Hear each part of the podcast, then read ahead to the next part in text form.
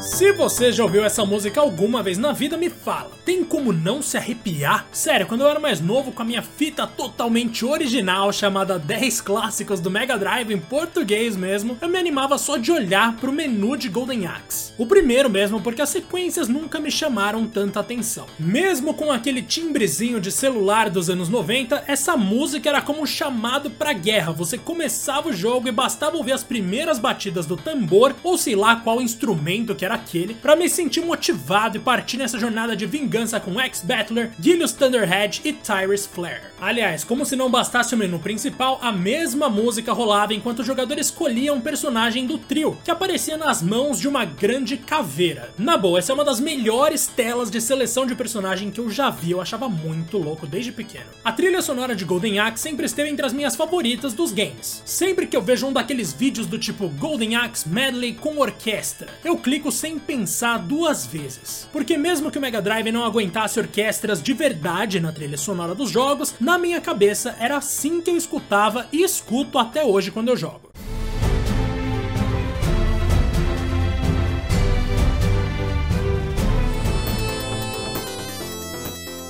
Provavelmente essa aqui é a música mais famosa do game. Logo na primeira tela, uma clássica música heróica dá ao jogador aquela inspiração para acabar com os grupos de inimigos que vão surgindo aos poucos, os súditos de Deathbringer. Na real, a versão de arcade colocava o Death Eater como principal vilão, mas as versões de Mega Drive e DOS trouxeram essa lutinha extra contra o Deathbringer, que é o chefão final do jogo no console. Essa primeira tela era incrível e até hoje eu sei de cor quais são os inimigos que aparecem, a ordem em que eles aparecem, quais montarias estão disponíveis e quantas vezes aparecem os pequenos ladrõezinhos em que a gente dá porrada para conseguir magia e depois saúde. É sempre assim, o jogador termina a fase, os personagens vão descansar, toca a musiquinha dos ladrões, a gente bate neles para pegar os itens, entra a tela do mapa com uma trilha mais misteriosa e a gente volta a jogar em seguida. Esse ritmo passa aquela sensação agradável de que estão se passando vários dias conforme os heróis avançam enfrentando hordas de inimigos em cenários que na verdade são animais gigantes, grandes o bastante inclusive para que pareçam ilhas. A segunda fase traz uma trilha sonora muito mais misteriosa. Os nossos três heróis estão entrando em um território que não conhecem muito bem e depois eles descobrem que a ilha na verdade era uma tartaruga gigante. Essa passagem pelo vilarejo da tartaruga talvez seja menos memorável de todo o jogo, mas a fase seguinte é sensacional.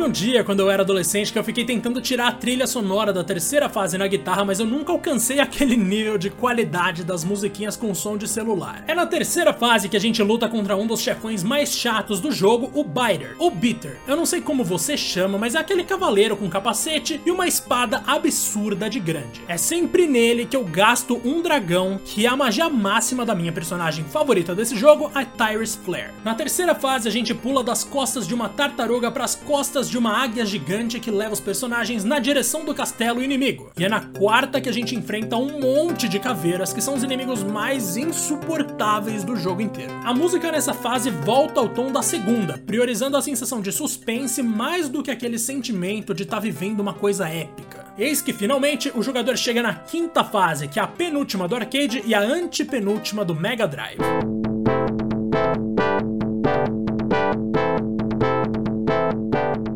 Diferente das outras, essa fase inteira tem a trilha sonora das batalhas de chefão. Bate aquela sensação de medo, de não saber o que vem por aí, de acreditar que a fase vai ser ainda mais difícil do que as outras, e no final o jogador enfrenta dois biters, mesmo que ele esteja jogando sozinho. Mas tem um truquezinho fácil para você se livrar deles. É só dar uma voadora enquanto eles estiverem no canto inferior esquerdo da tela. Eles vão ser jogados para fora da fase e não vão voltar mais.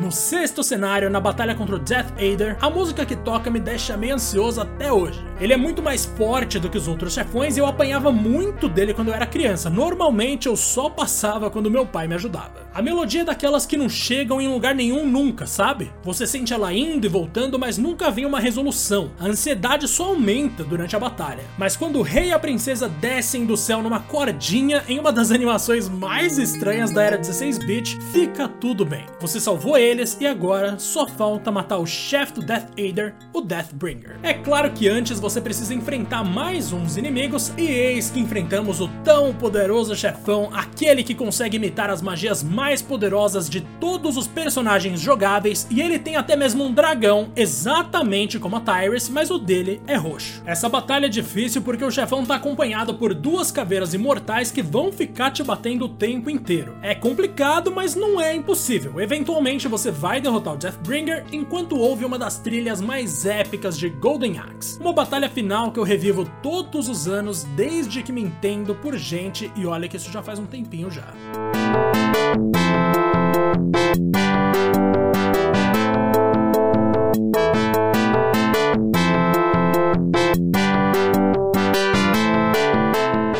Você continua por aqui, muito obrigado por acompanhar o 2P e não esquece, tem episódio novo toda terça e sexta, além das pílulas que são episódios mais curtos aos domingos. Segue a gente no Twitter, no arroba 2playerpodcast1 e muito obrigado pela companhia de sempre, demorou? Até mais!